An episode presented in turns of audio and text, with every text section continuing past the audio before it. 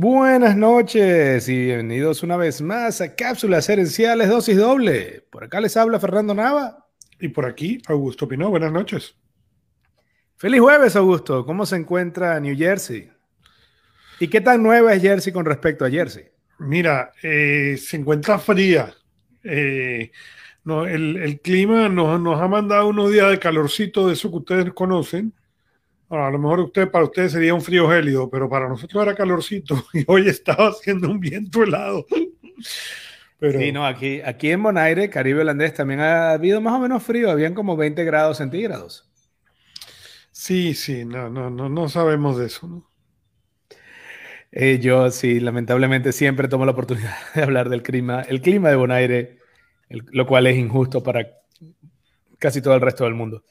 Bienvenidos entonces todos, esto es Cápsulas Herenciales Dosis Doble. Eh, Cápsulas Herenciales Dosis Doble es la evolución de mi programa de radio y luego podcast, Cápsulas Herenciales. En Cápsulas Herenciales comparto con ustedes breves cápsulas de 5 a 7 minutos en temas de desarrollo personal, productividad, gerencia, marketing, etc. Este, ese podcast evolucionó una vez a la semana tener esta conversación en vivo entre Augusto y yo. Augusto es un experto en ventas y productividad, donde ahondamos en el tema de la semana en profundidad. Pueden conseguirnos por LinkedIn, YouTube, Instagram y Facebook. Y el tema de esta semana va a ser eh, la matriz Kobe Merrill de la gerencia del tiempo, la cual mucha gente, yo inclusive, conocía como la matriz de Eisenhower. Pero precisamente gracias a Augusto y gracias a una investigación más a profundidad, el nombre real, porque quien la da a conocer en su libro First and First, primero lo primero, es Stephen Covey, junto a un matrimonio de apellido Merrill. Así que la matriz de la gerencia del tiempo de Kobe Merrill.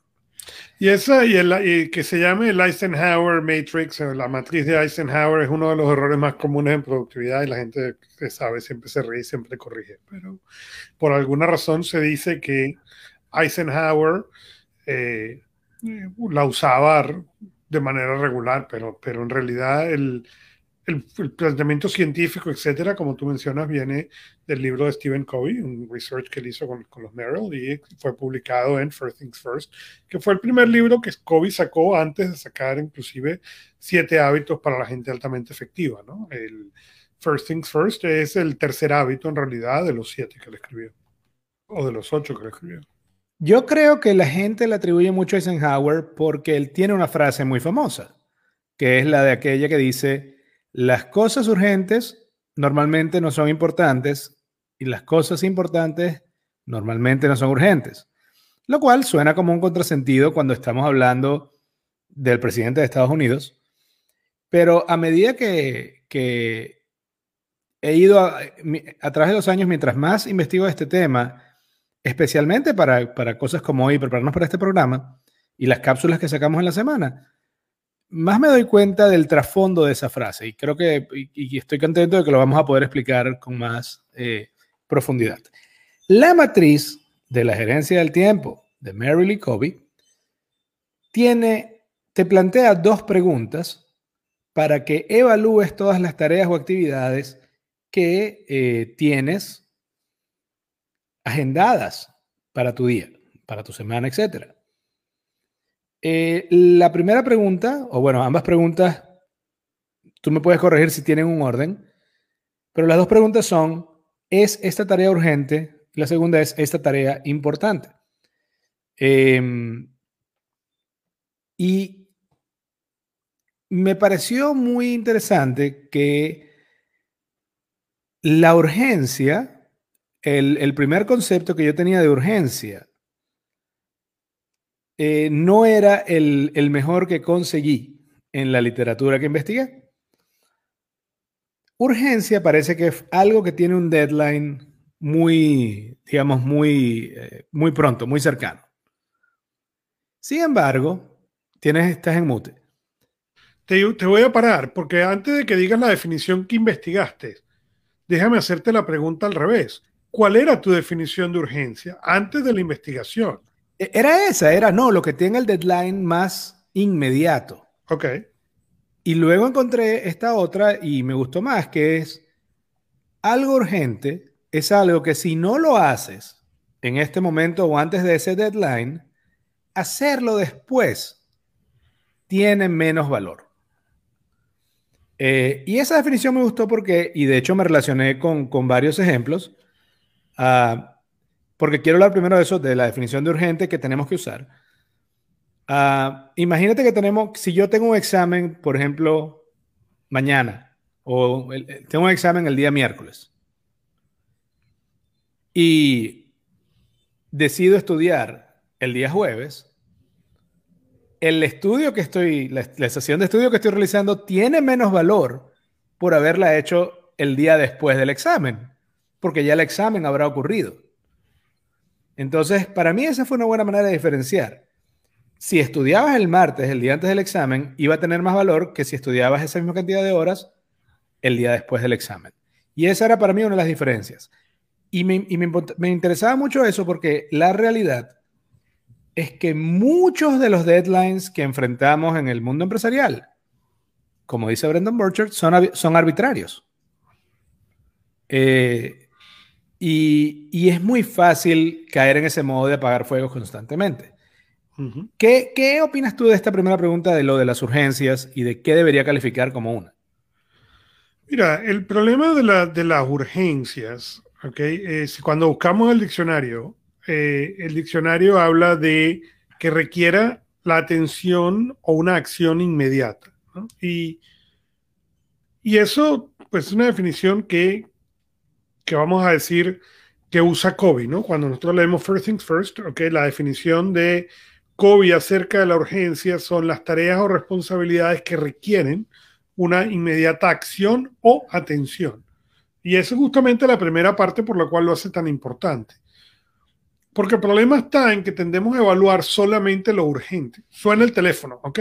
Lo tengo que atender, ¿ok? Eso es algo que requiere la atención inmediata. Si no levantas el teléfono, la llamada se va a ir a la contestadora.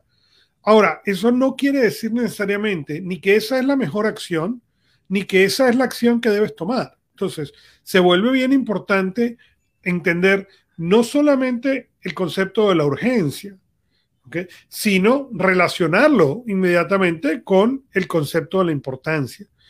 Porque la importancia son aquellas cosas que tienen un significado o agregan valor a tus objetivos. Si suena el teléfono en este momento y es un telemarketer, ¿para qué lo voy a atender?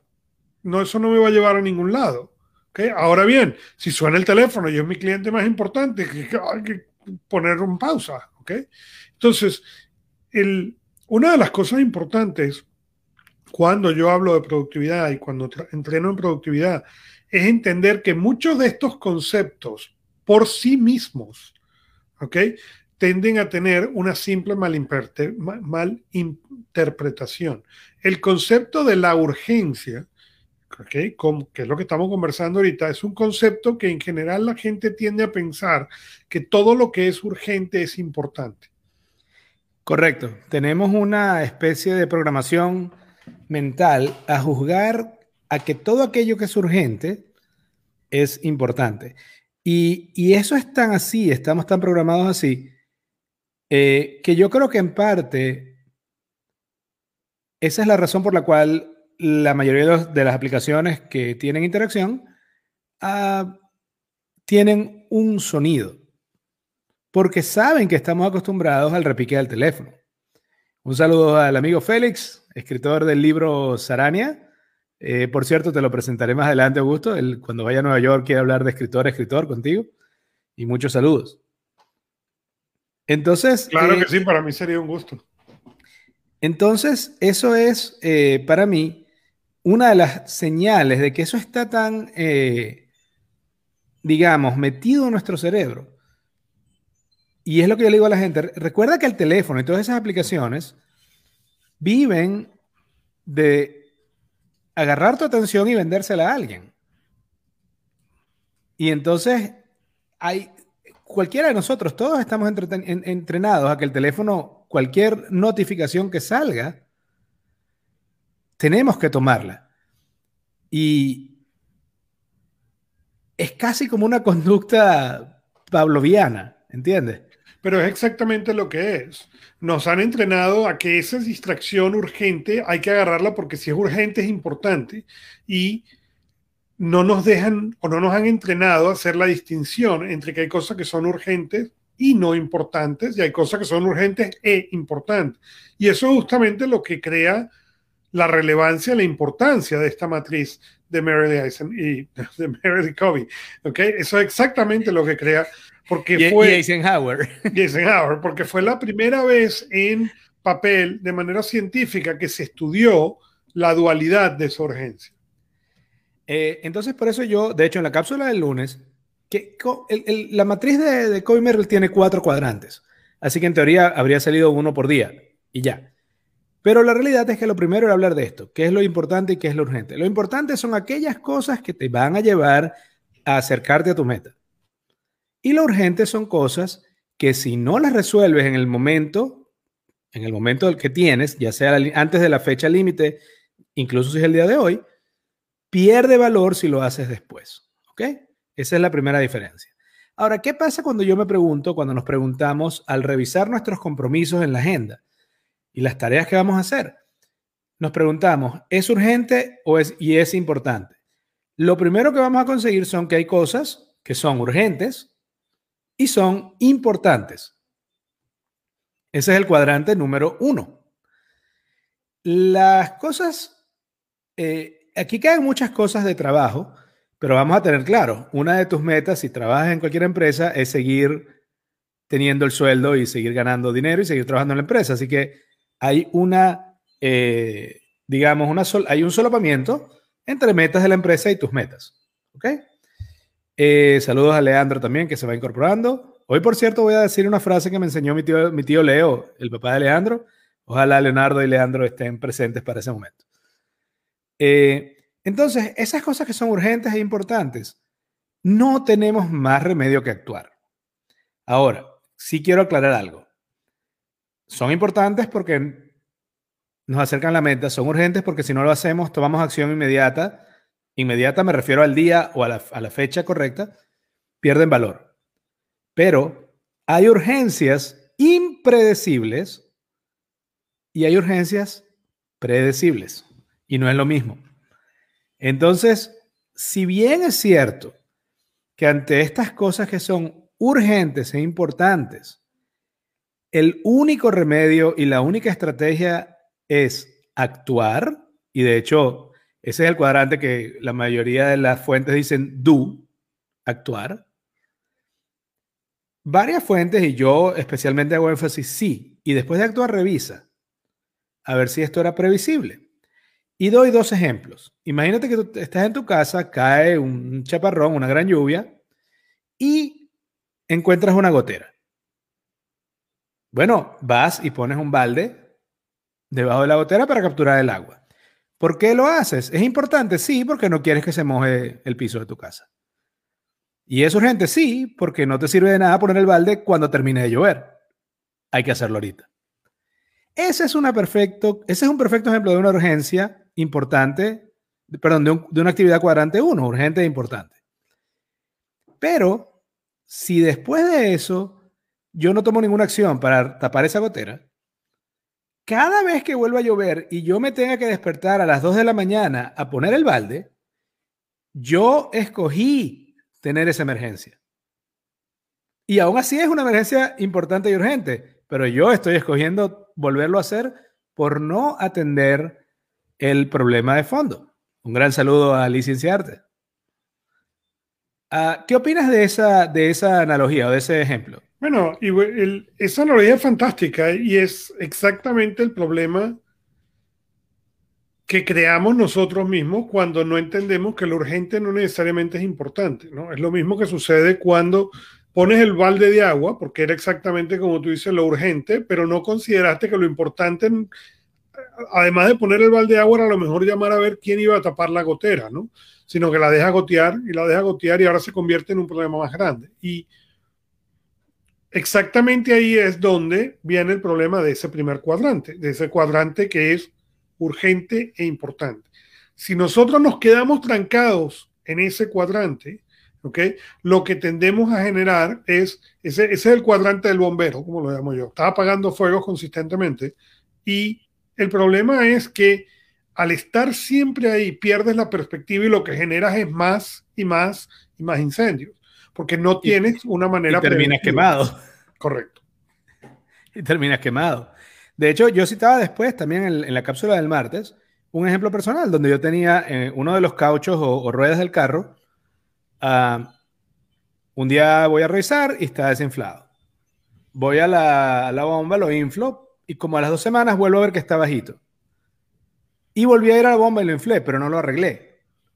Y yo lo decía después, cuando me pasó por una tercera vez, yo dije, la segunda y la tercera vez fue una urgencia, fue importante, y fue por no haber arreglado el caucho. Entonces, creo que hay que dividir que la importancia, uno, sí, es atender el problema inmediato, pero al mismo nivel tiene que estar, eh, dentro de la urgencia está atender el problema inmediato, pero la importancia tiene que ser también ¿Cómo hago para resolver la causa? Antes de que se me olvide, quiero recapitular algo que yo dije el lunes, en la cápsula del lunes. Porque yo particularmente he tenido muchos problemas para tratar de manejar mi tiempo y he ido mejorando, pero me di cuenta de una de las cuestiones más importantes, sobre todo usando esta herramienta, es que tengas metas claras. Porque si no, ¿cómo vas a determinar que es importante? Bueno, que es correcto, tienes que querer saber a dónde ir, ¿no? Y, ese, y ese primer cuadrante, como yo decía, lo importante es reducir el uso de ese cuadrante lo más posible, ¿no? El objetivo es reducir las el número de tareas que tenemos en ese cuadrante de urgente e importante lo más que podamos. Sí, porque si no, como digo, es, como la, la emergencia previsible es es un problema que te estás regalando a ti mismo una y otra vez y que requiere una acción urgente porque es urgente. Entonces, con el cuadrante 1, esa es para mí, sí, tienes que actuar, pero además tienes que prevenir. En ese cuadrante, como dice Augusto, vives apagando fuegos. Si no, te, si no le haces, eh, si no le haces seguimiento, vas a terminar dedicado a eso todo el tiempo y vas a sentir, eh, te vas a sentir mal, te vas a sentir quemado porque ¿Qué clase de vida es esa donde pasas todo el tiempo corriendo, apagando emergencias? ¿A qué hora vas a pensar? ¿A qué hora vas a crecer? Entonces, ese es el cuadrante número uno. Las cosas urgentes e importantes que sí requieren acción inmediata, pero también requieren una breve reflexión para ver qué podíamos hacer para prevenirlas a futuro. Un gran saludo a Leonardo. Eh, y bueno, como les dije más tarde, voy a comentar una frase que me enseñó su papá, mi tío Leo. El segundo cuadrante es el cuadrante de las cosas que no son urgentes, pero son importantes. Y aquí podemos hacer la, extensión. Buscar la persona que tape la gotera. O buscar la persona, en mi caso, o ir yo a que arreglaran el caucho o lo cambiaran. Cae en el cuadrante 2. Porque una vez que pasó la lluvia, ya la urgencia de la gotera pasó. Pero al no resolver la importancia de que alguien me la tape, estoy dejando eso abierto. Así es, pero el riesgo es que si no te ocupas, si no, lo, si no lo planeas para poderlo hacer, lo vuelves a convertir ahora en importante y urgente, ¿no? Lo vuelves a convertir otra vez en un fuego. Correcto. Y fíjate qué es lo que, lo que ocurre. Sí, yo quito el balde, terminó de llover, ya el balde no importa. Eh, pero la, arreglar la gotera es importante y no urgente porque no tiene una fecha límite. Y por eso, aun cuando este cuadrante es el cuadrante de la construcción de tu felicidad, este cuadrante es donde lo que el tiempo que tú dediques haciendo cosas importantes, pero no urgentes, tienen un impacto directo en cuán feliz vas a ser y cuán lejos vas a llegar. Y aún así, es muy fácil que obviemos este cuadrante, que pospongamos muchas de estas tareas. Y mi teoría es que eso se debe a tres razones. ¿Por qué si sabemos que las tareas de este cuadrante son tan grandes, no las hacemos con frecuencia? Número uno, no tienen una urgencia externa. La urgencia en el, en el primer cuadrante nunca viene de ti. La urgencia en el primer cuadrante, por ejemplo, en el ejemplo de la lluvia, viene de la lluvia. Si te llama tu jefe y te dice, necesito esto ya, la urgencia viene de tu jefe. Pero en las tareas del cuadrante número dos, si tú no le pones la urgencia, nadie se la va a poner. Porque son metas que vienen contigo, que son para ti. Bueno, y, la urgencia, la urgencia es un elemento, sin duda, ¿no? Y el, el, otro elemento importante es la clarificación. ¿Por qué? Porque fíjate que los ejemplos que tú estás poniendo es la lluvia, o sea, la naturaleza me creó la urgencia, pero me la define claramente, ¿ok? El agua me está cayendo del techo. El jefe me define la urgencia. Yo necesito que ese paquete salga hoy. Uno de los problemas en ese segundo cuadrante es que la gente tiende a hacer, tiende a definir pobremente la tarea. Entonces volvemos al, problema del caucho, del caucho, de la llanta, del... del, sí, de la llanta o del balde. si la tarea es poner el, el, balde o echarle el caucho, esa no es la tarea importante. Correcto, no solamente eso, son tareas que tienden a tener múltiples niveles, porque si yo te hubiera preguntado por qué no has cambiado ¿por qué no has reparado el, caucho? ¿Por qué no has reparado la llanta? A lo mejor me dice, ah, porque yo escuché que alguien aquí en la isla me dijo que había un cauchero muy bueno. Ah, ok, Fernando, ¿y sabes dónde está el cauchero? No. Ah, ok, ¿sabes el teléfono de tu amigo? Sí, como no, almuerzo con mi amigo tres veces a la semana. Ok, y ahí es donde viene el problema. El problema es que la tarea, lo que tú anotaste en la lista de tareas fue cambiar el caucho lo que en realidad era la siguiente acción a hacer era preguntarle a Leonardo cuál era el teléfono o la dirección del cauchero. Entonces, y eso es una de las cosas en las cuales la gente tiende a fallar de manera consistente, con lo cual esas tareas que no son urgentes, pero sí son importantes, se terminan convirtiendo en urgentes e importantes cuando un factor externo se acerca y dice, lo necesito ya. Y yo siempre pongo el ejemplo cuando yo explico esto del impuesto americano. El impuesto americano, exceptuando en el año 2020 y los años 2021, ¿ok? Normalmente se, se declaraban el 15 de abril, ¿ok? O el primer lunes después del 15 de abril, ¿ok? ¿Qué sucede? Esa fecha se sabe, todo el mundo la sabe. ¿Y qué pasa cuando se hace la mayoría de las declaraciones de impuestos entre el 13 y el 15 de abril? ¿Por qué? Porque el, proyecto o esa tarea, la gente no piensa, tengo que recuperar los papeles. Ahora tengo que poner los papeles en orden. Ahora tengo que caminar y llevárselos al contador. Sino que la gente pone en su lista impuestos 2020. Y eso es un proyecto que no tiene cómo clarificarse hasta que la urgencia lo clarifica la fuerza. Y, a la fuerza, a la, brava. Eh, entonces, para mí, esa es la primera razón por la cual esas tareas importantes, tan vitales, y saludos, ya llegó mi fan número uno, mi mamá, seguida, seguida muy de cerca por Neil, que no se ha reportado, no sé dónde anda. Eh, y habla de Alicia, que sí, que es muy exitosa porque no espera tener que usar el balde. Qué raya, dice. Eh, la primera razón por la que entonces obviamos esto es porque no es urgente. Me encanta eso que dices tú. Además, una falta de claridad. Porque entonces, al no tener una clara acción, cómo vamos a actuar. La, segunda razón, en mi teoría, de por qué no actuamos al respecto de estas importancias que no son urgentes, tiene que ver con que normalmente toma tiempo. No recuerdo exactamente, yo le oí la frase a Seth Godin, pero no, pero, no fue el quien la dijo. Creo que fue Warren Buffett, que dijo, hay cosas que toman el tiempo que toman. Es decir, la eficiencia tiene un límite. Hay cosas que toman el tiempo que toman. Por más eficientes que sean, nueve mujeres juntas no pueden tener un bebé en un mes. Entonces, cuando la tarea toma tiempo para completarse y para llegar a la meta, pues nos desanimamos. Eh, y el tercer elemento que hace que ignoremos estas tareas, para mí, son eh, que son cosas que quedan fuera de mi zona de confort. Porque normalmente las tareas del cuadrante 2 que tienen que ver con nuestras metas, cuando queremos lograr algo, es algo que aún no sabemos hacer, algo que, evidentemente no estamos haciendo, lo cual implica aprender cosas nuevas, lo cual implica sentir inseguridad mientras vamos ejecutando estas tres tareas, estas, estas nuevas cosas que estamos aprendiendo. Entonces, y saludos Alexander, esas son, en, mi teoría personal, el hecho de que no hay una urgencia externa, de que las tareas son de resultado a largo plazo o de que no se ve un, resultado grande al corto plazo, significativo, eh, y que además salen de la zona de confort, las tres cosas juntas hacen que, no, les queramos dar un, un, gran puesto en nuestra agenda.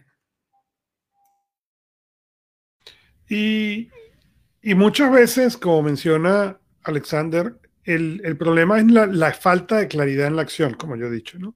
El, y eso lo que tiende a generar es más problemas. Como yo te mencionaba, si el ejemplo es conseguir, ¿no? Alexander escribe, ¿no? El riesgo, riesgo es igual a la probabilidad, la frecuencia y las consecuencias, ¿no? Y, y efectivamente es, pero es esa claridad de la acción y yo una de las cosas en las cuales yo enseño y trabajo con muchos empresarios es exactamente en eso, ¿no? Es el venir y definir, porque cuando traen la lista de lo que ellos llaman los proyectos, ¿ok? En realidad es una lista de cosas que no se puede hacer, ¿ok?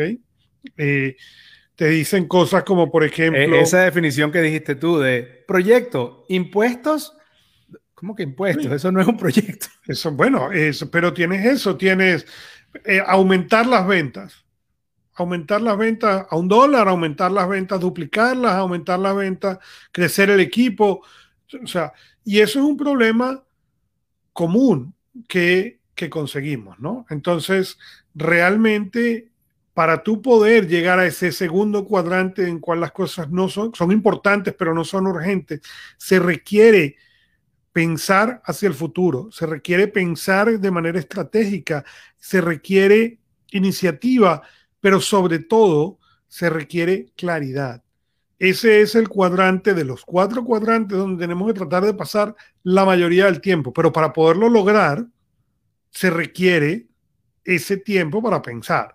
Y para mí es algo muy interesante porque yo hablo de la hora extraordinaria, es, como yo la llamo en inglés, extraordinary hour, ¿ok? Y es una hora, hora y media, donde yo siento a mis clientes a pensar no es para hablar, no es para trabajar, no es, es una hora para sentarse con una hoja de papel en blanco a pensar. Y lo interesante de esa tarea es la cantidad de resultados increíbles que mis clientes encuentran. Y no es la hora, no es, es simplemente que es la primera vez en muchos casos en los cuales ellos se dan el chance de parar a pensar, en vez de que todo sea un efecto de reacción. Eh, es, totalmente de acuerdo. Eh, y, a ver, el ejemplo que, que, yo manejaba cuando hablé del segundo cuadrante eh, en la cápsula, en cápsulas gerenciales ayer, era mi caso de que yo quiero alcanzar un nivel B1 en el idioma holandés. Ahora, no es aprender el holandés per se. Mi meta es obtener el pasaporte holandés para poder salir bien el examen necesito llegar a un nivel al menos B1, B2. Entonces, fíjate que no es pasaporte holandés, es llegar a un nivel mayor, cercano a B2 en holandés. Eso pasa por llegar a, la, a 1, a 2 y B1 primero. Ok, el nivel B1 me toma 200 horas más o menos de estudio. No puedo pretender que voy a estudiar las 200 horas el día antes bueno, yo conozco mucha gente que usó esa metodología en la universidad, pero no funcionaba tampoco. No funcionaba. Entonces, fíjate que con esta meta del, del, aprender el holandés, meta específica, aprender 200 horas de holandés, aplicar, estudiar 200 horas de holandés en un año, 200 horas de holandés en un año son cuatro horas semanales. ¿Ok? Entonces, lo primero es, ¿es una urgencia? No, nadie me está, no hay ninguna urgencia externa diciéndome tienes que estudiar cuatro horas de holandés semanal. Y ahí voy con la primera pregunta que te dije para evaluar por qué estas cosas las, las dejamos a cabo, las dejamos, las posponemos Y cuando nos damos cuenta, si respondemos lo mismo, sabemos que son importantes. Entonces, ¿es una urgencia? No, porque nadie me está apurando.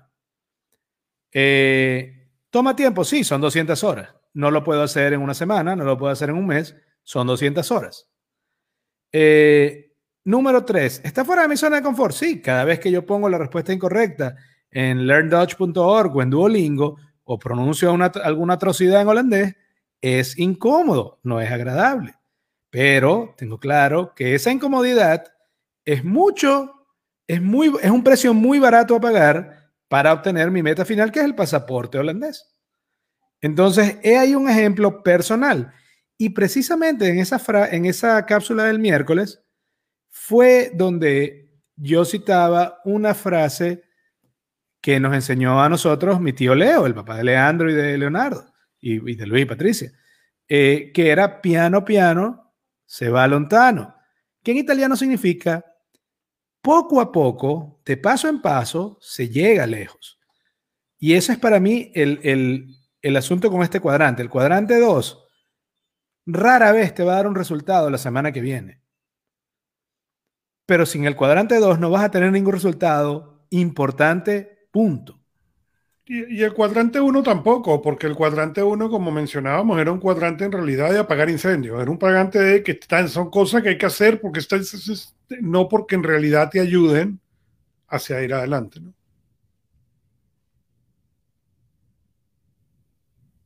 Estás en mute. Estás en mute, Fernando. Eh, la perspectiva que menciona Leandro es un poco distinta, porque la perspectiva tiene que ver con ir creando el futuro y de una vez como resolviendo los problemas que tú crees que van a ocurrir. Pero es un tema muy interesante. Eh, Susana Herman dice, despacio que voy deprisa. El general Gómez decía, vístame lento, que estoy apurado. Eh, hay múltiples frases que te hablan del el valor y al fin y al cabo eso es lo que es el interés compuesto. Cuando tú, cuando tú ves, por ejemplo, no, que Warren Buffett, que la, el, inversionista, sí, pero la mayoría de sus inversiones las realizó en, al principio, las compró al principio de su carrera y sencillamente las ha mantenido. Y eso es el interés compuesto. Eh, y, y, Leonardo menciona algo que es muy importante y que Tim Ferris dice, concéntrate en ser productivo, no en, no en estar ocupado. Porque yo siempre digo a la gente, eso no es lo mismo. No es lo mismo. Y justamente estar ocupado es una de las características de ese cuadrante importante y urgente. Ser productivo es una característica de ese cuadrante importante y urgente. sí, en las cosas que son urgentes, eh, no, no urgentes, pero importantes, en el cuadrante 2, son las que te están acercando en verdad a tu meta. Y es para mí siempre la comparación con eso, y la voy a volver a seguir usando la semana que viene, es el hámster, la rueda del hámster. Por más que corra el hámster, sigue adentro de la jaula. Entonces, tú puedes dar mil pasos, lo importante no es cuántos pasos diste en el día, sino cuántos pasos diste en la dirección que tú quieres ir. Porque si no, ¿de qué te sirve haber dado los mil pasos? No tiene, no, no, no, no es consono, no está alineado con tus metas. ¿Ok? Eh, entonces, ese es el cuadrante 2. Sí, yo hay una frase, hay una frase, perdón que te voy a interrumpir, porque hay una frase que a mí me encanta de esas, Okay, la frase es de Lily Tomlin y dice, el problema con la, con la carrera, con, la, con, el rat race, que es como se llama aquí en, en, Estados Unidos, eh, esa carrera no ir a ningún lado, ¿no? Es que inclusive si tú llegas a ganarla, lo mejor que lograste es ser una rata. Tristemente, es así. Es correcto, es así, es totalmente así. Y, y es, y es tan tentador estar ocupado. En el corto plazo, estar ocupado te hace sentir productivo. Esa es la ironía. Te da, una falsa sensación de te productividad. Te da una ilusión. Es una ilusión de productividad, pero sí. Y luego cuando pasas cinco o seis semanas sin haber hecho nada importante y miras tu calendario, es deprimente. Fíjate lo que dice, me encanta, saludos a mi mamá. Eh, ella dice, en algunos de nosotros, en ciertos aspectos de nuestra vida, posponemos y además requerimos presión externa. Hay que revisar por qué si en otras áreas lo hacemos bien. Y se conecta con la pregunta de Leonardo.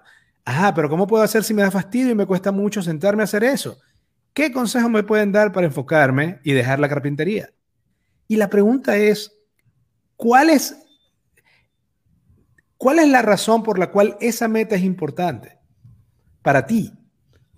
Ese es todo el sentido. Porque si me preguntas a mí, una vez más, yo no estoy aprendiendo holandés porque es un idioma hermoso. No lo es. Hasta ahora no lo es. Eh, estoy aprendiendo un idioma holandés porque me permitiría obtener el pasaporte holandés. ¿Y por qué eso es importante para mí? Porque sencillamente mis hijas jamás tendrán que sufrir tratando de recibir la renovación del pasaporte venezolano. Entonces, el hecho de que ni yo ni mis hijas tengan que pasar ese problema, ese es lo que llaman, ese es mi why, ese es mi por qué. Cuando tengo claro el por qué y es emocional, uh, no recuerdo, creo que era Tim Ferris o, Brendan Marshall, que él entrevistaba a los grandes, a la gente que tiene logros grandísimos, atletas del Hall de la Fama, etcétera. Ellos nunca, nunca decían, sí, yo logré esto porque quería ser el mejor. Yo logré esto porque quería los honrones. No, era, yo logré esto porque yo quería hacerlo para demostrárselo a mi mamá, para mi abuela que me ayudó. Casi siempre al final del why hay una persona. A veces somos nosotros mismos pero eso, eso es lo único que te puede ayudar a sacar de la tentación de posponer. Y es la realización, darte cuenta de que esa cosa que es importante para ti, nadie te la va a poner en agenda si no eres tú. Así es. Yo, tengo, yo, tengo, un programa que se llama eh, en inglés el Impact Journal, del Diario del Impacto, y justamente el trabajo del diario del impacto es ayudarte a descubrir esa parte. Una de las cosas que para mí siempre es muy, muy interesante es cuando yo me siento con los clientes y les pregunto, ¿qué quieres lograr en un año? ¿Okay? Y me encuentro con dos tipos de clientes muy claros. El cliente que se queda viéndome paralizado dice, no sé.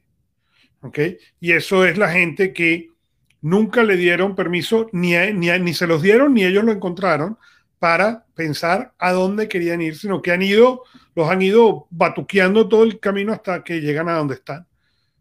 El segundo tipo, este el tipo que dice, ah, sí, yo sí sé, mira, y te dan una lista y después la siguiente pregunta es, ¿dónde quieres estar en tres años? Y una de las cosas que para mí es muy interesante con esa lista es que esa lista normalmente es más corta, ¿okay? En la lista que en la gente en la en la gente que tiene una lista de un año. Y la razón de eso es porque nosotros tendemos como seres humanos a pensar que vamos a lograr más en un año que lo que vamos a lograr en tres. Entiendo que lógicamente no tiene sentido, ¿ok? Pero para la mayoría de la gente es así. La mayoría de la gente puede ver la inmediatez del año, pero cuando los llevas a tres años no, no tienen la capacidad de, de ver. Y eso exactamente es el trabajo, y el trabajo es conectarlo. Entonces, en respuesta a lo que decía Leonardo, es entender eso, ¿A dónde? ¿Qué quieres ir? ¿Qué es el objetivo? El objetivo, y el objetivo son muchas cosas. El objetivo puede ser, ¿sabes que Yo me quiero sentar encima del hormiguero como en 100 años de soledad, ¿ok? Y está muy bien, un, un, objetivo totalmente válido. O el objetivo es yo me quiero retirar, o el objetivo es yo quiero que mis hijos vayan a la universidad, o el objetivo es, el objetivo es irrelevante. Lo importante es tener ese objetivo y ese objetivo tiene que moverte de adentro y encontrarlo. Y una vez que sabes ese objetivo, ahora empezamos a armar de ese objetivo hacia atrás. ¿Qué me, qué me tengo que compartir, convertir para poderlo hacer? Y yo, cuando hago el coaching, lo hago específicamente en 13 categorías. Este trabajo no es un trabajo de decir, ok, bueno, ¿qué es lo que yo quiero hacer? No, no. Son 13 categorías para poder llegar a eso realmente. Y trabajamos, como yo he dicho varias veces en el show, en la visión y en la estrategia. Trabajamos la salud, Trabajamos el aprendizaje y el crecimiento, las emociones, la vida espiritual, la el carácter, el carácter como persona, el, tu vida amorosa, tu vida como padre, si decides ser padre o no. Porque a veces pensamos, sí, pero ser padre nada más afecta al que es papá. No, no, no, afecta a ambos lados, inclusive al que decide no serlo. ¿Ok? Tu vida social, las relaciones, tu carrera profesional, eh, posteriormente tu vida financiera y por último la calidad de vida en general. ¿Ok? Porque todos estos factores, ¿ok?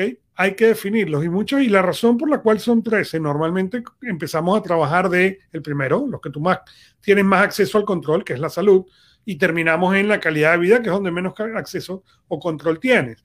Pero todos son importantes porque a medida que vas entendiendo, entiendes cómo se relacionan mucho mejor el uno con el otro. Entonces, eh, esa parte es importante, ¿no? Eh, y dice, em, Alexander normalmente se hace para satisfacer alguna necesidad, que era la teoría de, Matlow, de, de, de, motivación, y estamos de acuerdo. Y dice Leandro, yo nunca he podido responder esa pregunta de cómo me veo en un año.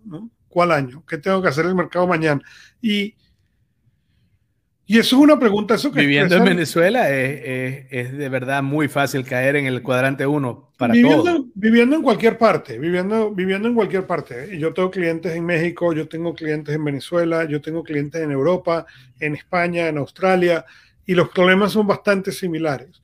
Eh, y la razón es porque a nosotros, la, la gran mayoría de la gente, cuando va a la educación tradicional, eso no es algo que se te enseña. ¿Ok? ¿Por qué? Porque tú te llevan al colegio y tú sabes que vas a ir de primero a segundo grado, a tercer grado, a cuarto grado y eventualmente te van a votar del colegio, ¿verdad? Porque te graduaste. ¿Ok? Entonces, si lo piensas, es en, en el caso de una escuela venezolana, es en cuarto año de carrera. ¿Ok? Después que llevas todos esos años que alguien te pregunta, oye, ¿y tú qué vas a hacer con tu vida? Esto no estaba planeado ahora quinto, sexto, no, no. Entonces, entonces es el momento en el cual la mayoría de la gente ve el primer eh, quiz de, de, intereses. Yo recuerdo, nunca se me volvió el mío decía que yo debía ser bibliotecario. ¿Ok? Eh, yo decía, ¿y qué hacer yo con eso? ¿Ok? Eh, yo ni recuerdo el mío. El, el, mío decía bibliotecario, no se me va a olvidar nunca. Este, porque además yo se lo, ah, de, de, mala fe admito habérselo llevado a mi papá a decirle, esto es lo que voy a hacer y creo que mi papá se le subió la presión ese día y todo. Pero, eh, pero eso es, y hay poca guía al respecto. Entras a la, a la carrera universitaria, ¿ok? ¿Y cuánta gente entra a la carrera universitaria sin saber? Yo puedo decir, yo entré a la mía, yo, yo estudié en Venezuela Derecho, yo soy abogado, ¿ok?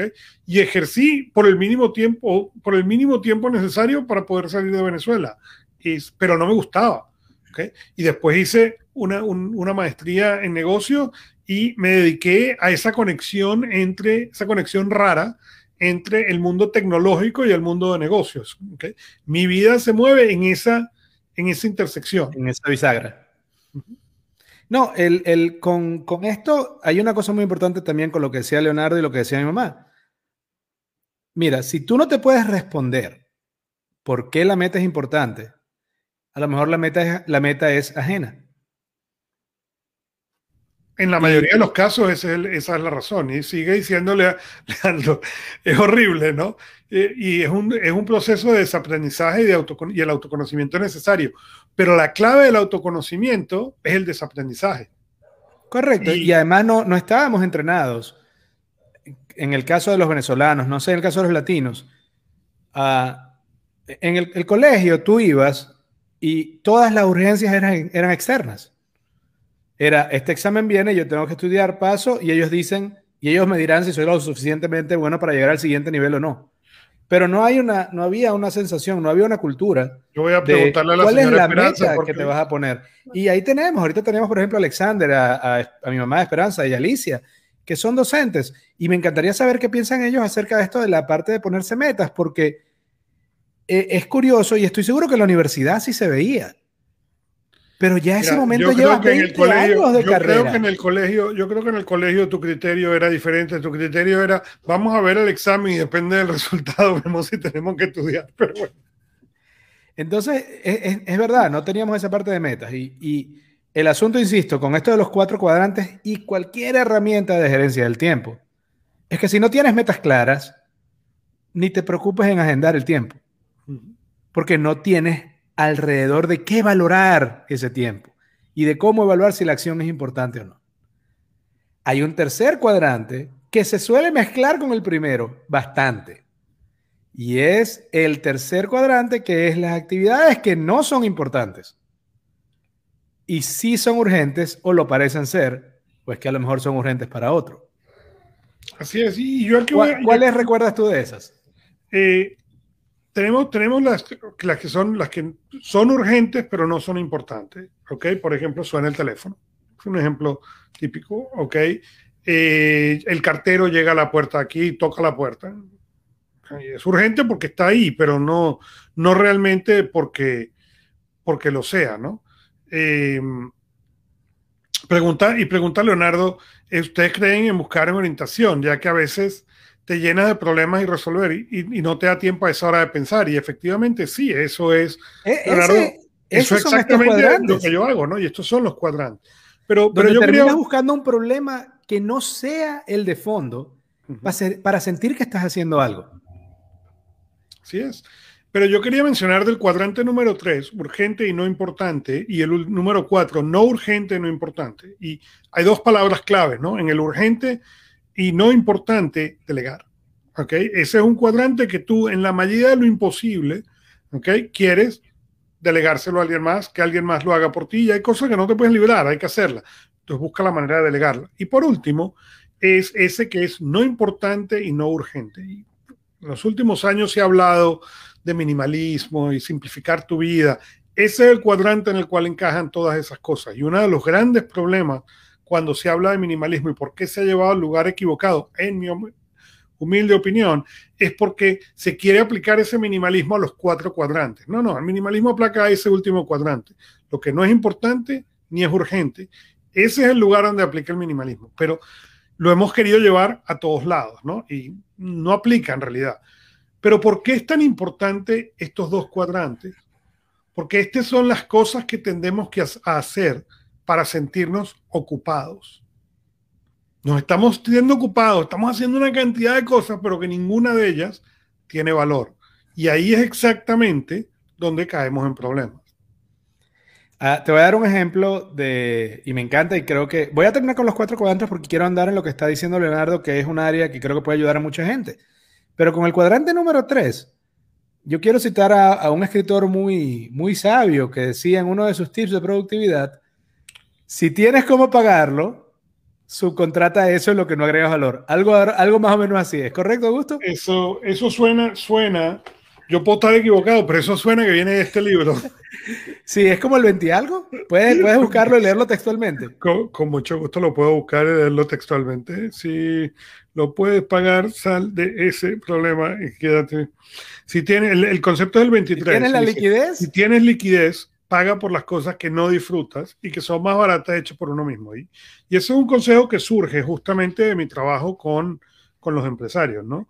Eh, y, y, yo siempre, y empiezo el capítulo diciendo, la clave es la liquidez, el tener la posibilidad, porque endeudarse para salir de las cosas que no disfrutas, simplemente lo que genera es otros problemas a largo plazo. Y yo cuento en este libro, yo cuento la lavada del carro, ¿no? Eh, cuando yo crecí, mi papá, para darte la semana y el dinero, había que lavar el carro, pero además había que lavarlo con un balde, no con una manguera, porque a él le parecía que con la manguera se desperdiciaba el agua.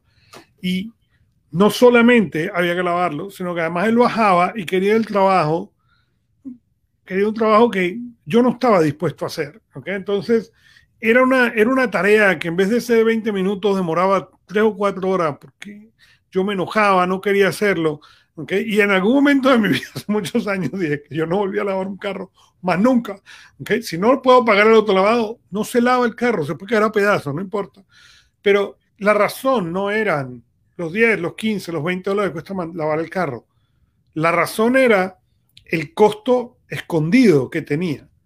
¿Cuál era el costo escondido en mi caso en particular? Que me ponía un mal humor terrible. Tú me dices lava el carro y yo al día de hoy me pongo de mal humor. ¿Okay? Es el tiempo y es el malestar. Es, aquí en la casa, por ejemplo, yo vivo alquilado, pero si uno de mis proyectos de mi meta es comprar esta casa. En el momento que lo logre y firme, la primera remodelación es poner un dishwasher para no volver a lavar un plato y que lo lave el... No, no solo ahorra tiempo, ahorra agua, o sea que ecológicamente es lo correcto. Eh, el programa, este programa sale en radio eh, aquí en Bonaire y yo tengo un cliente. ¿Qué hice yo empezando ya la semana pasada? Parte de lo que me paga ese cliente, lo agarré y se lo di a un editor. ¿Por qué? Porque yo los domingos pasaba siete horas, entre seis y siete horas editando el programa.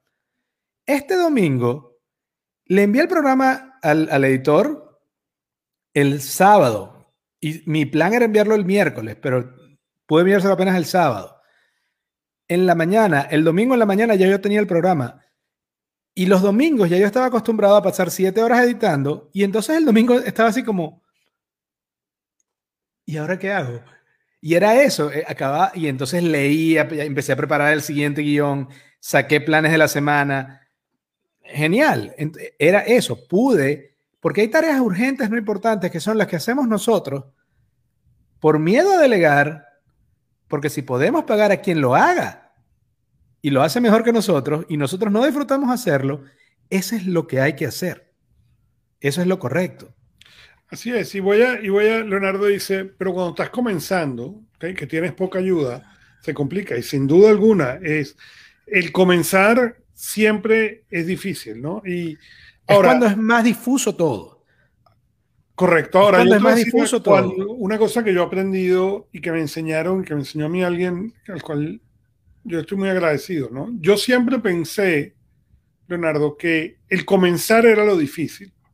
¿ok? Justamente por lo que tú mencionas, ¿no? Tienes poca, tienes poca ayuda, tienes muchos problemas, etcétera.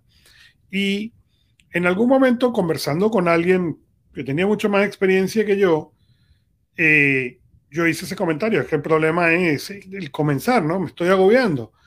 Y él se rió y me dijo, la única diferencia entre donde tú estás y donde yo estoy es el número de ceros del problema. Y yo me le quedé viendo, esta era una persona exitosa, y entonces le digo, no entiendo. Me dice, ok, déjame hacerte una pregunta. Si yo te doy ahorita mil dólares, ¿te resuelve un problema? En ese momento además era cierto, sí me resuelve una cantidad de problemas. ¿Ok?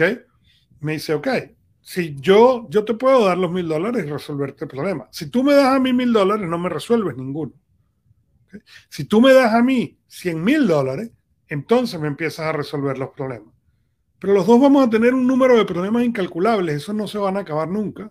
Lo que va a variar es el número de cero que vamos a necesitar para resolverlo. Esa es una enseñanza muy valiosa que yo obtuve. La otra es, siempre es difícil. Y cuando uno piensa, por ejemplo, en el matrimonio, el matrimonio es difícil, punto. Pero estar divorciado también lo es. Tener dinero en el banco es difícil, ¿Por qué? Porque requiere consistencia, requiere disciplina. ¿Ok? Pero no tener también. Pero no tener también lo es. ¿Okay? Estar viendo, siendo yo una persona que en algún momento pesó 400 libras, ¿okay? ser gordo es difícil. Ahora, hoy en día que peso 180, también es difícil, no es que yo ahora peso 180 y es fácil, no, todos los días, en todo momento, tengo que estar pendiente de lo que me provoca comer, lo que de hecho me estoy comiendo. Entonces, una de las cosas importantes, eh, Leonardo, es entender esa parte. Siempre va a ser difícil. Entonces, tenemos que entender qué es lo que queremos hacer y a dónde estamos dispuestos a ir, ¿no? Y dice la señora Esperanza, en educación dedicamos mucho tiempo en el diseño de objetivos a distintos niveles pero a veces descuidamos el seguimiento. Más misteriosa aún es la relación de los objetivos con la clase y el propósito de la vida de los estudiantes. Y, y, aquí, vemos cuatro, aquí vemos cuatro profesores universitarios y todos estamos de acuerdo en eso. El, el, problema está en eso, el problema está en que al menos, al menos yo voy a decir lo que yo viví, ¿no? A mí se me habló de responsabilidad y de lo que la responsabilidad que yo iba a tener a los 20 años. Yo antes, a lo mejor 18, a lo mejor, pero antes de eso, a mí no se me enseñó que eso iba a ser un elemento importante para la vida. ¿ok? Y que conste, que conste que no es, no es un reclamo hacia mis papás. ¿ok? Mis papás hicieron lo mejor que pudieron con las herramientas que tuvieron. ¿ok? Porque además, estemos claros en algo. ¿ok? Ellos también les tocaron una enseñanza de, lo que serían en este caso mis abuelos, que fue la mejor que pudieron hacer mis abuelos con las herramientas que tuvieron, buenas o malas o peores. Entonces, toda esa parte hay que considerarla, ¿no? Y, y, entender esa parte. Pero como dice la señora Esperanza, una de las cosas interesantes es que se crea todo este proyecto, ¿okay? pero se crea todo este proyecto y a veces se ignora preguntarle a ese estudiante qué quiere hacer o se le o se burla del estudiante, ¿no? Yo, yo me río mucho con la promoción de la cual yo me gradué en el colegio, y al mismo tiempo me da un gusto increíble ver cierta gente que soñaba con ser artistas, que soñaban con ser escritores, que soñaban con, con, hacer otras cosas y que hoy en día lo han logrado. Porque la realidad es que a los 12 años nadie pensaba, yo voy a ser ingeniero químico especializado en polímeros. Yo quería ser Batman. ¿okay? Yo quería ser Batman. ¿okay? Porque Batman tenía baticueva donde nadie lo molestaba y además full de computadora. Pero eso era yo. yo, yo pero, pero, pero Ciudad Gótica no lo hubiera defendido nadie. ¿no? Pero ser Batman también es difícil porque tienes también a, tienes que mantener a Alfred y a Robin. Así es. Así es. Eh, pero fíjate que hay una con, con, con respecto también, cuando estamos comenzando, lo curioso es que Vivimos en la época donde es más fácil que en ninguna otra época anterior en el mundo alcanzar cualquier meta. Eh, si yo le he pedido aquí ahorita a Leandro, a Leonardo, a cualquiera de las personas que nos están escuchando que me digan su meta, es casi seguro que les voy a poder recomendar un autor o un video en YouTube que les va a decir cómo lo hizo esa persona. Les Brown, y como dices tú, es difícil. Les Brown decía, hay momentos donde life is hard, donde la vida es dura. Y ahí uno tiene que ser más duro que la vida para seguir adelante. Tú me preguntas a mí cómo hizo Les Brown su carrera, yo te la puedo decir. Su carrera de orador. Tú me preguntas a mí cómo hizo su carrera Pat Flynn, un excelente podcaster. También te la puedo decir. O sea, ¿por qué te la puedo decir? Porque ellos cuentan la historia. Si tú, cuando tú quieres hacer algo nuevo y no lo logras, puede ser que no sabes cómo hacerlo, pero también puede ser que no crees que puedes hacerlo. Y la tercera causa, y es, bastante terrible, yo la he vivido, es que no crees merecer eso que estás buscando. Esas son las tres razones y las tres tienen solución. Si el asunto es que no sabes cómo hacerlo, un asunto de capacidad, en el círculo de capacidad competencia, si es que no tengo el conocimiento técnico para hacerlo, vas y te metes en una clase. Si es que no tengo fe en mí mismo de cómo hacerlo, uno de mis consejos es vas y escribes durante 20 días seguidos. Vas a agarrar 5 minutos para escribir una victoria pasada. Algo donde tú, alguna vez que ganaste antes y cómo te hizo sentir. Y si el asunto es que no crees que lo mereces, averigua ¿para qué lo quieres? Uno de los ejemplos que yo escribí en una de las de, uno de los journals. Yo me imaginaba un diálogo con una persona diciéndome, no, es que bueno, entre el dinero y el amor, el amor es más importante. Y mi respuesta sería, bueno, eso uno me dice que tú crees que tienes que escoger. Y dos, lo que me dice es que te da miedo porque no sabes hacer dinero. Y estás dejando que ese miedo te bloquee y al decir que tienes que escoger entre las dos y nada más puedes escoger una, te estás liberando de la responsabilidad de aprender a hacer el, dinero extra.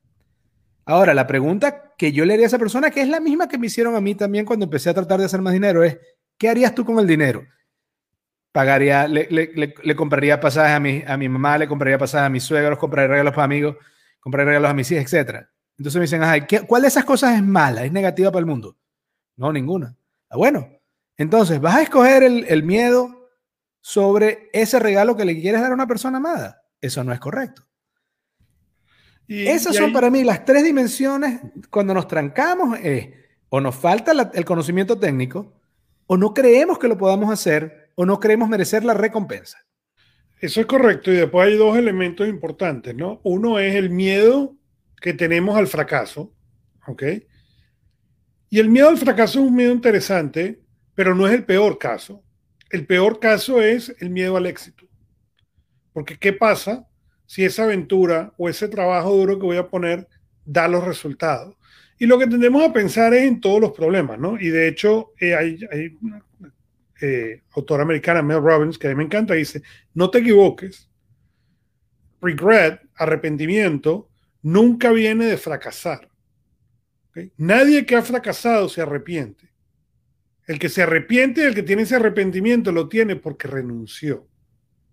Y si tú ves, por ejemplo, las historias muy famosas o a lo mejor no tan famosas, si uno piensa en Walt Disney, ¿cuántas veces fracasó?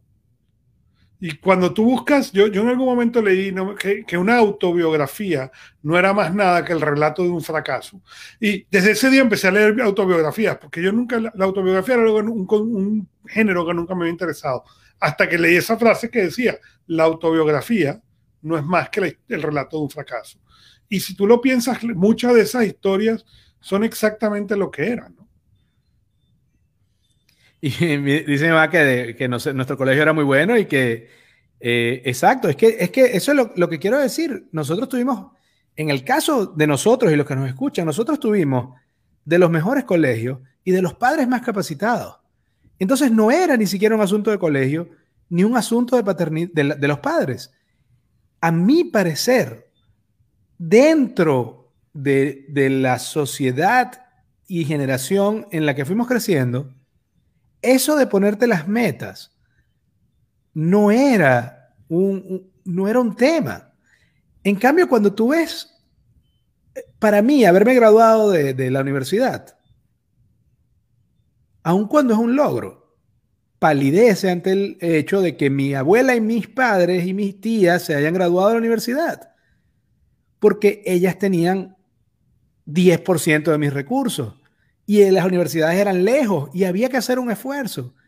Pero en parte pareciera que esa situación de dificultad hacía que cada meta valiera más y no había razón para pensar, ay, bueno, me voy a poner a ver Netflix. No, voy a estudiar, porque es el, uno, el único camino hacia adelante.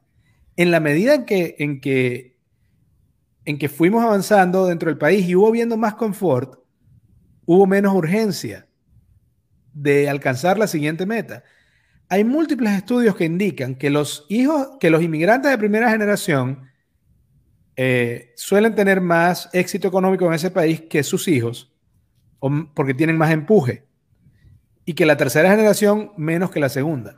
En Venezuela parece que hubiese ocurrido eso sin emigrar, sino que sencillamente hubo una generación que fue, para la que fue tan duro que cuando lograron todas las cosas tuvieron unos logros inmensos, pero hubo menos hambre y no porque ellos no hicieran, no hubiesen hecho algo bueno, sino porque sencillamente en, globalmente como sociedad no hubo un siguiente paso claro a dónde queríamos llegar, ni como sociedad ni como personas.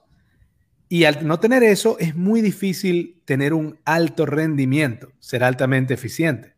Así es, dice Alexander que, dice Alexander una cita famosa de Thomas Edison, no fallé mil veces, la bombilla fue una invención con mil pasos. Y eh, a mí siempre me ha encantado Alba Edison y yo tuve la oportunidad de ir a dos lugares. Uno fue una granja que ellos tienen en Michigan, eh, que, que el Fort, Fort tiene en Michigan, en la cual ellos compraron los edificios y los movieron bloque a bloque de Edison. Una cosa espectacular de ver. ¿okay? Pero ahora que me mudé, que vivo en New Jersey, eh, en la ciudad donde yo vivo, se llama West Orange, que era justamente donde Alba Edison estaba, antes de que se mudara a lo que hoy en día se llama Edison, New Jersey. ¿okay? Pero él tiene ese, esa cita que a mí me encanta, Alexander, y tiene otra que dice, cuando crees que has agotado todas las posibilidades, recuerda, no lo has hecho. Correcto.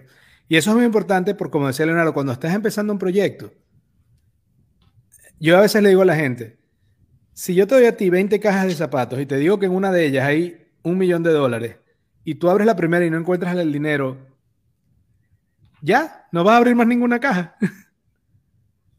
te aseguro que vas a abrir las 20 cajas muy rápido. Lo mismo pasa con el éxito. El éxito es ese millón de dólares en una de las 20 cajas, pero vas a tener que abrir 19 en el camino. Y no es, y ninguno de esos, todo eso son peldaños A. Eh, hablando de rechazo, el, el, coronel Sanders, también, mil nueve rechazos con, todo el, con su pollo cuando lo salió a vender a los 65 años de edad. Eh, Jamie Lima, una muchacha que ella creó una marca de cosméticos llamada It, que se la vendió hace poco a eh, L'Oreal por más de un billón de dólares más de mil millones de dólares.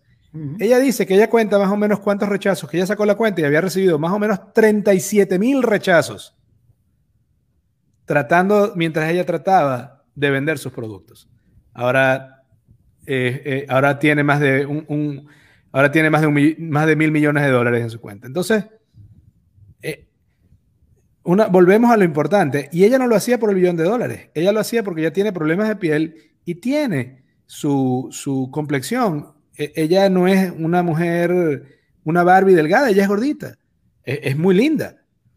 Pero a ella una vez le dijeron en una reunión, es que no queremos comprarlo porque no creemos que las mujeres vayan a comprar productos de belleza de una, de una muchacha que se ve como tú. Y ella decía, pero si la mayoría de las muchachas se ven como yo y son bellas. No, entiendo, ustedes están todos equivocados. Entonces el, el, fracaso no es más que el peldaño hacia el éxito, siempre y cuando trates de no hacer el mismo fracaso otra vez. Porque si sigues dándote el mismo golpe una y otra vez, bueno, entonces ya estás escogiendo fracasar. Y eso me puede indicar, si me lo preguntaran a mí, si estás escogiendo fracasar una y otra vez, es que sientes que no te mereces lo que quieres obtener. Y sinceramente, hasta que no cambies esa sensación de merecértelo, todo lo demás es cosmético. Es, así de sencillo. Puedes tomar las acciones y vas a tener resultados, pero ¿cómo vas a seguir tomando las acciones si no tienes ánimo? Si no sientes, no solamente no sientes que la meta es posible, sino que no sientes que te la mereces. Yo, yo recuerdo, eh, no, sí, todos pueden. Es cuestión de, seguir. Yo recuerdo que uno de mis, de mis programas mentales, no, pero es que ah, los ricos trabajan a veces los fines de semana y trabajan tarde en la noche. Y entonces para poder ser rico, tienes que hacer eso. Y yo pensaba en mis adentros, y yo no quiero hacer eso. Y, y ¿sabes cuándo estaba pensando eso? A las 12 de la noche, un domingo editando el programa. Y yo, ahí mismo yo dije, pero ¿qué estás hablando? Tú estás haciendo todo eso ya. Y yo, ah, mira, ah, ok. Entonces, ok, entonces va bien, merezco ser rico. Y eso, como tú dices, y eso, como tú dices, es una concepción equivocada que tenemos. Es cierto, yo, yo lo digo mucho, yo trabajo una cantidad de horas en la semana, como, como dueño de mi propia empresa, trabajo muchas horas. Pero también tengo la posibilidad de que llegue un correo eh, la semana que viene y mis hijos tienen una actividad en el colegio y yo bloqueé el día miércoles de 11 de la mañana a 3 de la tarde y no me importa un pepino lo que va a pasar. Tengo la, el lujo. La libertad. El lujo y la libertad de que yo estoy sentado en mi casa. ¿okay? Y más veces de las que voy a reconocer, mis hijos se acercan aquí y tenemos ese, esa interacción.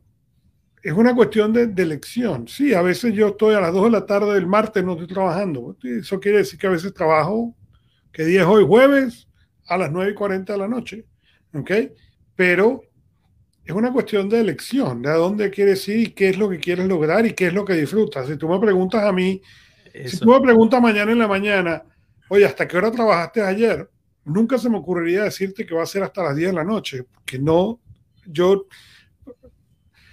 eh, hace poco, eh, un domingo, mi hijo el pequeño se me acercó y, me dice, papá, es domingo. Le digo, sí, es domingo, pero estás trabajando. Y le digo, sí, estoy trabajando. Me dice, pero los domingos, ¿por qué estás trabajando un domingo? Entonces me volteé y le dije, bueno, déjame hacerte una pregunta. ¿a ti te gusta jugar Roblox? me dijo, sí, me encanta jugar Roblox. ¿Te gusta jugar Roblox el domingo? Claro, me encanta jugar Roblox el domingo. Le digo, bueno, eso es exactamente lo que yo he logrado hacer con mi trabajo. Mi trabajo es como jugar Roblox. Y se me quedó viendo con una cara muy interesante y me dijo, ah, yo también trabajaría el domingo. Y se fue muy contento. Claro, el número de horas. y y, insisto, lo que me encanta la conversación hoy con todo el mundo, y cuando hablan, por ejemplo, de, lo que dice Leonardo, que la frustración y las necesidades hacen que renuncien a ciertos proyectos. Sí, pero la, frustración es cuando uno dice, no tengo claro que puedo llegar allá.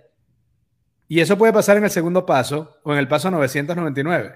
Cuando pase, la única respuesta, y en estos días me escribía alguien por el, por el que vio la promoción en Facebook y me decía, Ah, pero ¿cómo hago los días que estoy más cansado? Yo trabajas el doble.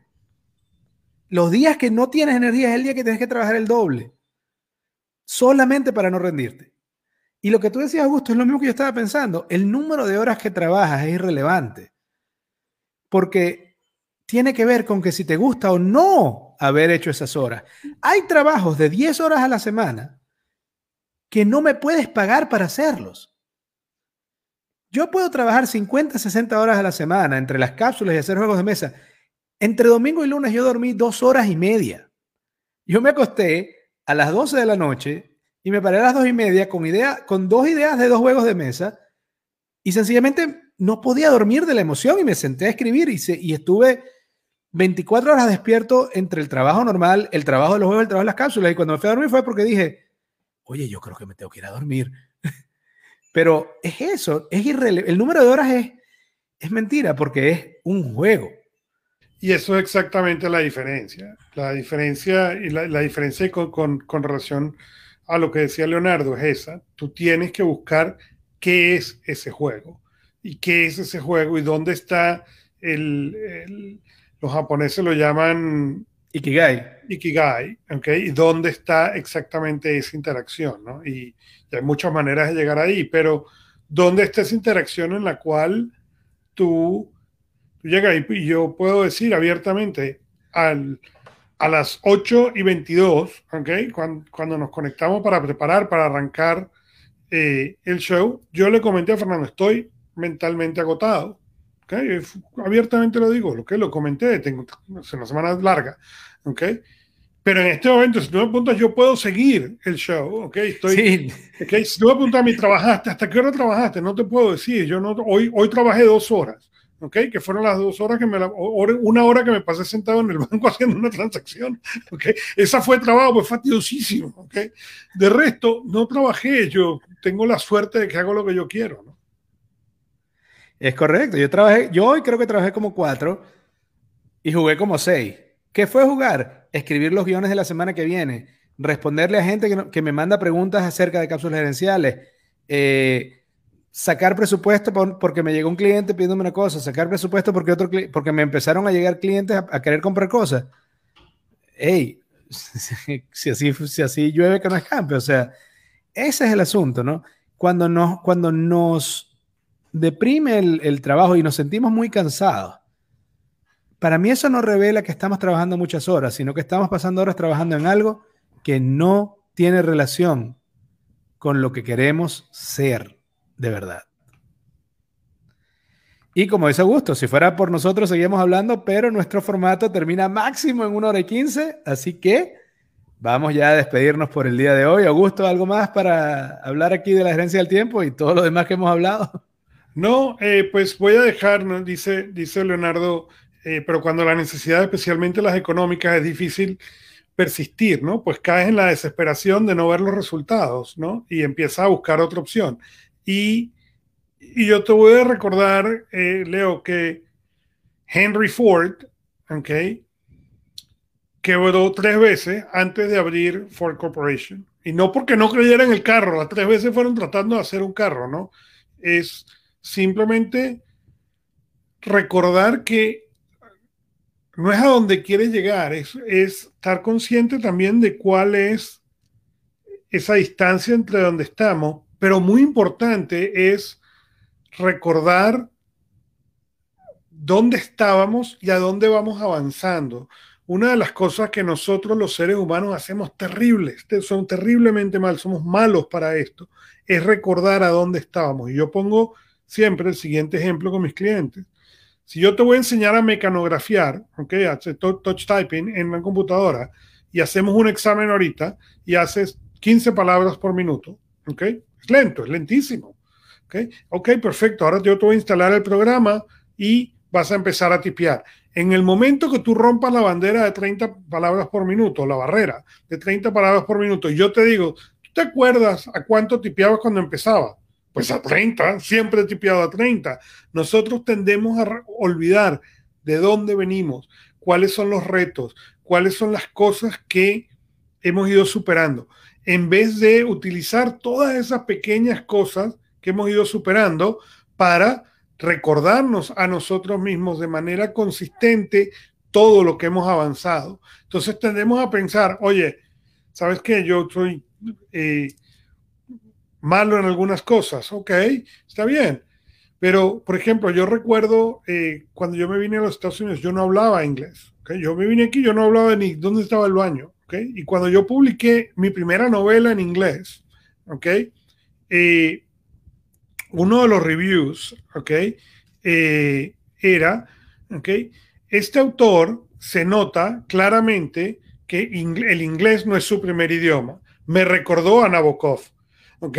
Yo no, yo fue un, yo no sé si la persona lo dijo de buena manera o fue un insulto. Para mí fue uno de los halagos más grandes que me han dado. ¿Por qué? Porque si tú no sabes, Nabokov era un ruso que escribía en inglés. ¿Ok? Y todo en, la vida es una cuestión de la perspectiva con la que lo agarres. ¿no? Mi abuelo decía, y yo recuerdo, mi abuelo contaba un chiste de dos personas que van en la acera y se encuentran el uno con el otro y uno se le voltea a uno y le dice, yo no le doy paso a un, una persona como usted. Y el otro lo ve así, se baja de la acera, ah, pero yo sí. okay. Y es importante recordar esa perspectiva y en dónde estamos, ¿no? Y, hacia dónde vamos. Y, pero como dije, siempre recordar de dónde venimos, siempre recordar cuáles son los obstáculos que ya hemos superado, porque esa, eso de saber cuáles son los obstáculos que ya hemos superado es lo que nos va a permitir tener la confianza de que el próximo también lo vamos a poder superar. Totalmente de acuerdo. Una de mis grandes recomendaciones para cualquier persona que se sienta frustrada o no se sienta frustrada, pero esté empezando algún camino de una meta nueva, es que empiece a escribir un diario. Y yo sé que suena, para sobre todo uno hombre latino, suena como, ah, no, es que cuando tú escribes en el diario el problema que tienes hoy y cómo te sientes hoy y lo que vas a hacer al respecto, y luego revisas dos semanas después y tú dices, oye, yo creía que esto era un problema grande y fíjate cómo ya he avanzado. Pero insisto, una de las cosas es integrar las victorias pasadas. Eh, John Azaraf, que es un escritor y magnate del real estate, cientos de millones de dólares, él tiene su vision board con las misiones que quiere lograr, pero también tiene un accomplishment board donde tiene las, las cosas que ya logró. Y él las mira para recordar, ella, yo logré todas estas cosas, entonces no debo tener miedo a las nuevas. Es así de sencillo. Entonces hay que integrar, como dice Gusto, hay que recordar, por más mal que te sientas ahorita, ¿sabes qué? Si tú eh, miras atrás, te vas a dar cuenta que hoy estás mucho más evolucionado y has avanzado más que como estabas la semana pasada. Y esa es la, realidad. Y el diario puede ser a mano, puede ser en el teléfono, puede ser una nota de voz. Es sencillamente algo donde uno diga y lo vacía en el papel voy por aquí en mi vida. Esto es lo que me gusta, es lo que no. Y ya, el siguiente paso así y así, una vez, uno tras otro. Pero bueno, vamos ya llegando al final. Eh, esto fue Cápsulas Herenciales Dosis Doble. Gracias por la increíble participación a todo el mundo. Leandro, Leonardo, Alexander, Alicia, Neil. Eh, de verdad, muy interesante. Y, y sí, por cierto, que un diario puede ser de, dictado y el, teléfono tiene de voz a texto y te lo escribe ya. Así lo puedes leer cuando quieras. Pero bueno, eh, ya saben, estamos en LinkedIn, YouTube, Facebook, Instagram. La semana que viene estaremos aquí de nuevo y vamos a hablar acerca de errores comunes al hacer tu agenda. Y, y, ese tema, insisto, la gerencia del tiempo no es la gerencia del tiempo, es la gerencia de tu vida y de tus sueños. Punto. Si no gerencias tu tiempo, no vas a tener, tus sueños no se van a dar. Así de sencillo. Augusto, ¿tienes algo más? Aunque estás en mute. Nada. Perdón, en eh, eh, eh, el último minuto tuve un problema, un pequeño problema tecnológico, porque cierto patón, que no voy a decir quién fue, pateó el cargador y todo se enchufó. Todo se derrumbó dentro de ti. Bueno, todo se derrumbó de este lado. Pero, pero no, darle las gracias, gracias a todos. Eh, y pues sí, Leonardo, un curso intensivo de de cápsulas gerenciales. Aquí estamos todos los jueves. Únete al grupo de Telegram. y, él tiene nuestro teléfono personal, además. Además, además de eso. Pero... Por cierto, a todos los que están ahí se pueden unir al grupo de Telegram, donde tenemos. La meta es tener conversaciones inspiradoras con frecuencia, porque hace falta gente alrededor de uno animándolo. Normalmente, cuando uno empieza un proyecto nuevo, muchas veces lo que te consigues es la gente que te dice que no sé por qué no se puede. Acá tú vas a conseguir gente que te dice por qué sí se puede y cómo tienes que hacer. Sin, sin drama, sin mayores eh, eh, eh, cursilerías, digámoslo así. No, es, hey, sí se puede porque ya lo hemos ido haciendo. Así es. Entonces, bueno, gracias y nos vemos la próxima semana. Y recuerda, tu éxito lo construyes con acciones, no con ilusiones. Gracias.